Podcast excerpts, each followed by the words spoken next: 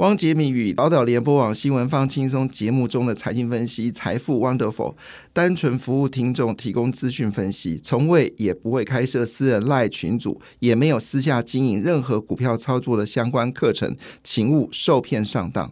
大家好，我是汪杰明。你现在收听的是 Wonderful 财富 Wonderful，麻烦你一定要订阅哦，并且打开小铃铛，叮当叮当，绝对让大家啊吸收最新的国际情势以及台股的发展，在理财投资上面也有杰明最新的知识跟观点哦。那在昨天呢，事实上最大的消息是外资在十一月份的时候单月净汇入的金额高达百亿美金哦，那么折合呃目前为止整体进来金额是。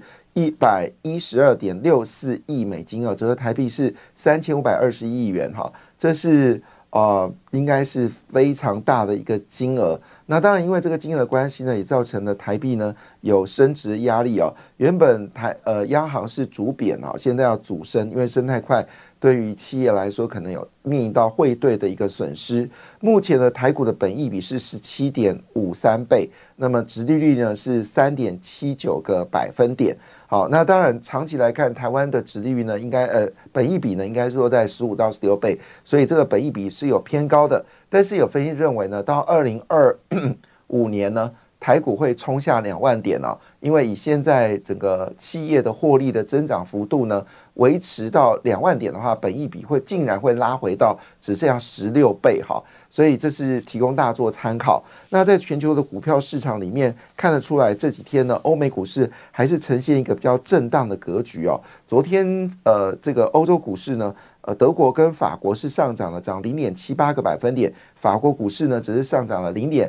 七四个百分点了，但英国股市呢只是下跌了零点三一个百分点，东北亚股市呢则呈现下跌啊。日本股市连续第三天下跌，昨天跌幅有扩大的一个趋势哦，那么一口气下跌了一点三七个百分点，指数正式跌破了三万三千点啊，收在三万两千七百七十五点八二点八五点，看起来三万三千五百点的压力很沉重。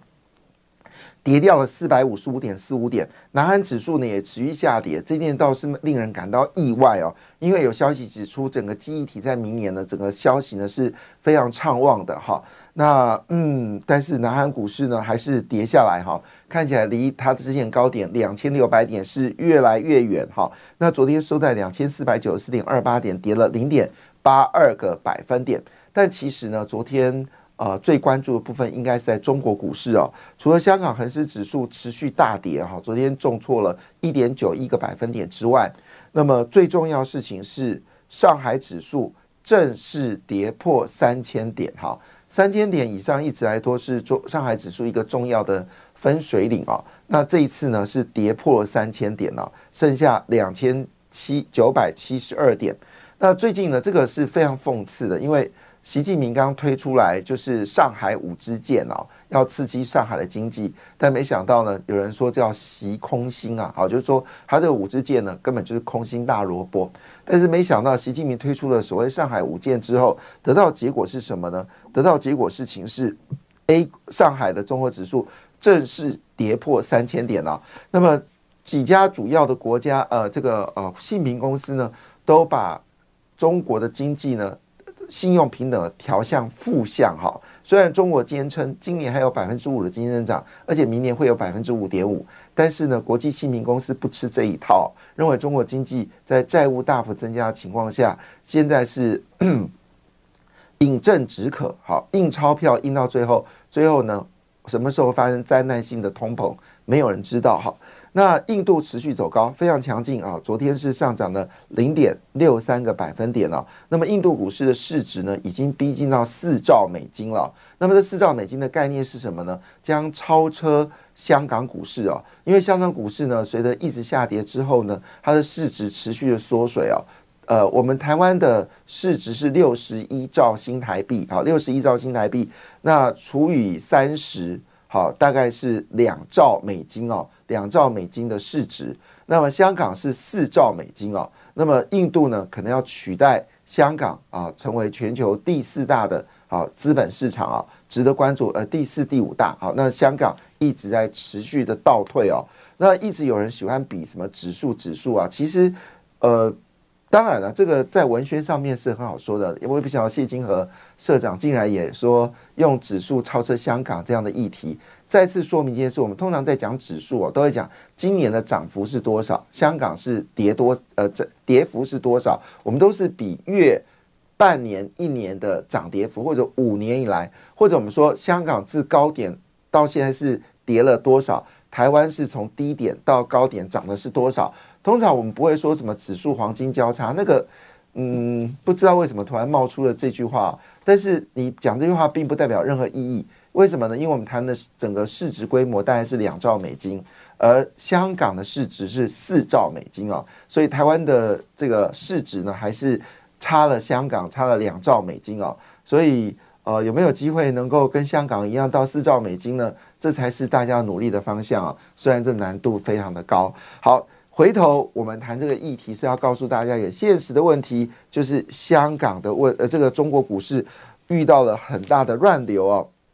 那另外呢，最近航运股表现的很强劲哦。那本节目应该是最早提醒大家，就是留意啊，散装货运轮的哈。我们大概在三周前就提醒大家，两周前就提醒大家留意散装货运轮哦。现在又加了一个消息了，就是呢，巴拿马现在已经严重塞船。那前阵子是干旱，就干旱呢，还是没有雨来帮忙哦。那使得就是能够过往的船只数量变少了，但是因为需求大增，所以呢，现在从所谓的呃流量变少呢，已经成为塞船。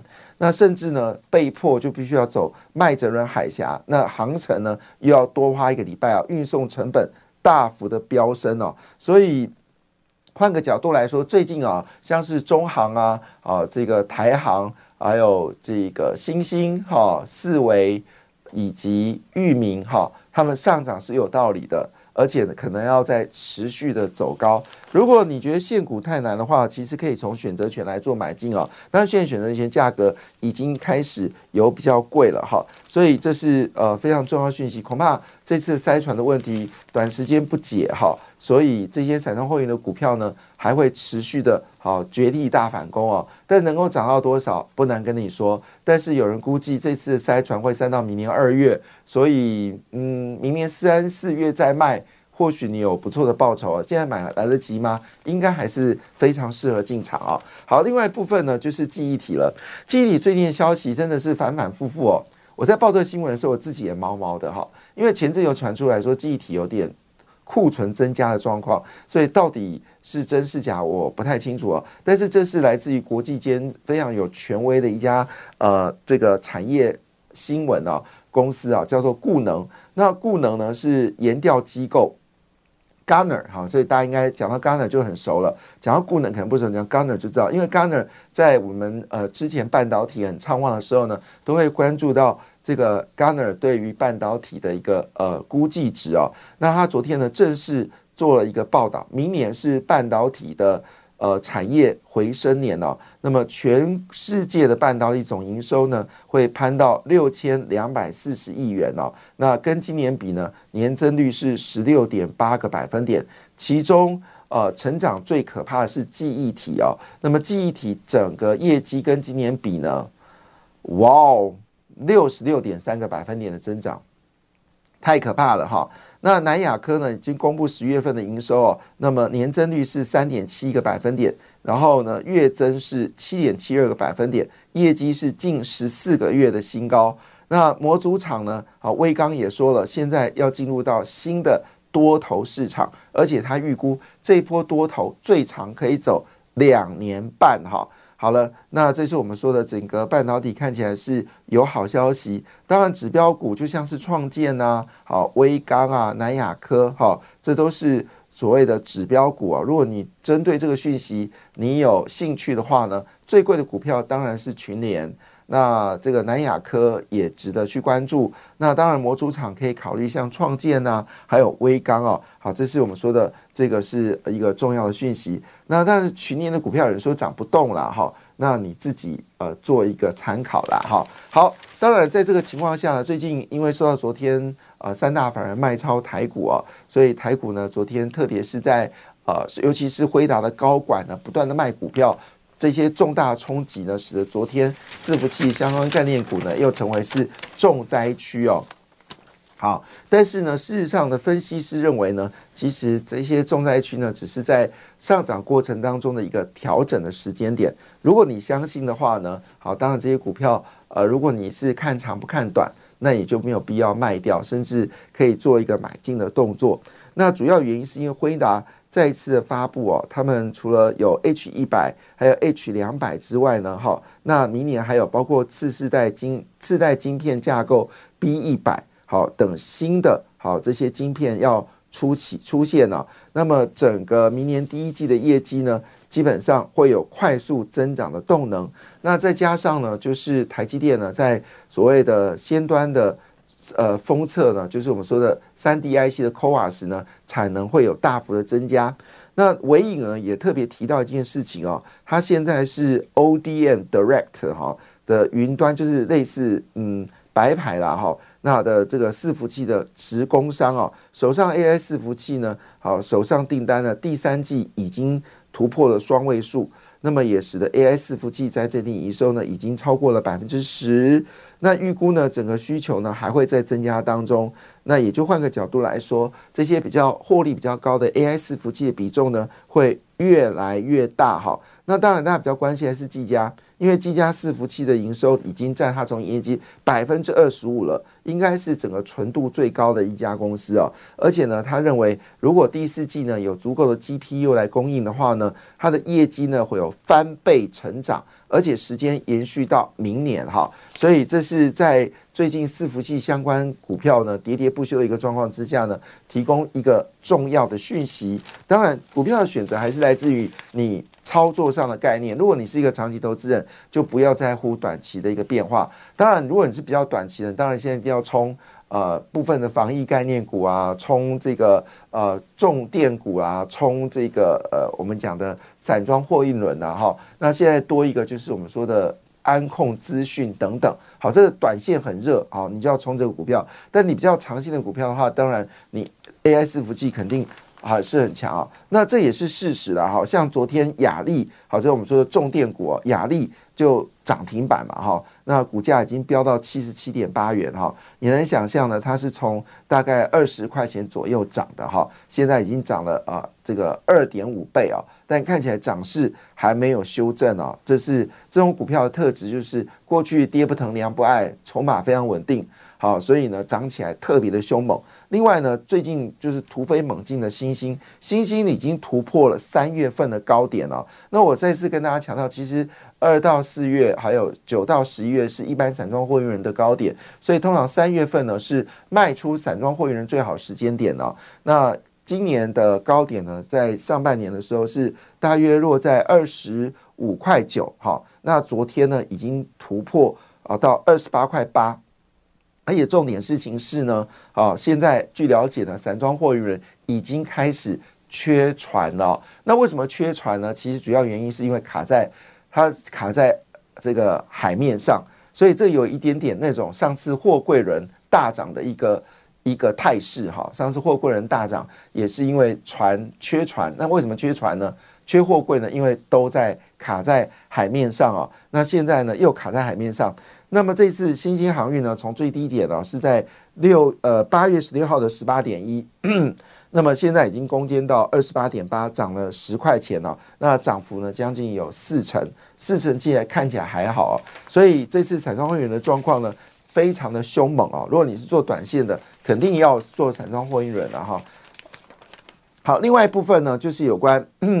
呃，这个我们说的外资十月净汇入了三千五百一九亿啊，累计目前为止呢，外资占我们的台股呢是七点四六兆元的存量。当然，这是现当时进来的资金啦，可能随着股价上涨，那么占我们整个股票市值呢接近到四成。好，那那我们的呃股票是六十兆嘛，四成就是六十，大二十四兆元，所以外资真的赚钱了哎。它进来资金是七点四六兆元，可是市值呢是二十四兆元，所以坦白讲，外资的操作还是蛮可以接受的哈。那有人就说，那最近股票下跌，呃，有没有还是会上涨呢？事实上，在月线还是持续走阳的强力支撑之下，台股基本上还是会强啊。好，那这样半导体看法是乐观的。现在台币呢是三十一块四九三哦。热钱大幅的涌涌升呢，使得台币从三十二块四一九 直接升了一块钱了，到三十一块四九三。那当然会呈现一个缓步上涨的一个力道。那背后原因当然就是因为美国的通膨已经明显下滑，那使得美债券 ETF 呢，哦，最近的报酬率由负转正，而且冲得很快啊。那么其中呢，中信优先金融债呢，好，今年的报酬率呢，啊年呃报酬率是十一点七二。另外就是富华彭博非投资债啊，今年报酬率是十一点一八。另外呢是富邦欧洲银行债，诶，欧洲银行债也出来了，是十点七五趴哈。那另外国泰一到五年的非投资等债券也给了十点四四个百分点。张娟的债券 ETF 你可以上网查今天的基金理财啊。那当然有人好奇哦，就是说那我如果手上又有美元该怎么办呢？好，那这一档因为有些朋友在脸书上问我这个问题啊。那我一直没有回答你，那我正式给大家回答了哈。这个商品呢叫做富达美元现金啊，富达美元现金，它是货币型基金，利率呢是五点一九趴啊，五点一九趴。好，那随时可以存入，随时可以提领啊。那么它的年息复合率呢是五点一九趴，比。大部分的银行的美元定活存来说是比较高的，那是提供你做参考啦。如果说你今天不知道美元要放什么地方，当然我是建议赶快去买美元债券啊，这个是你就要做的事情。那如果没有做的话呢，你就可以放在美富达美元现金啊，它利息是五点一九趴。那中心店公布业绩了，果不其然，真的业绩好到一个极致哦，那创双创双高啊，包括了月跟年哦。都是年增长创新高，非常凶猛。另外，全新跟全讯呢也公布业绩哦，那么也创了今年的次高跟新高。另外是 WiFi Seven 呢，使得这个中磊跟智毅呢业绩也强强棍。感谢你的收听，也祝福你投资顺利，荷包一定要给它满满哦。请订阅杰明的 Podcast 跟 YouTube 频道财富 Wonderful。感谢，谢谢 Lola。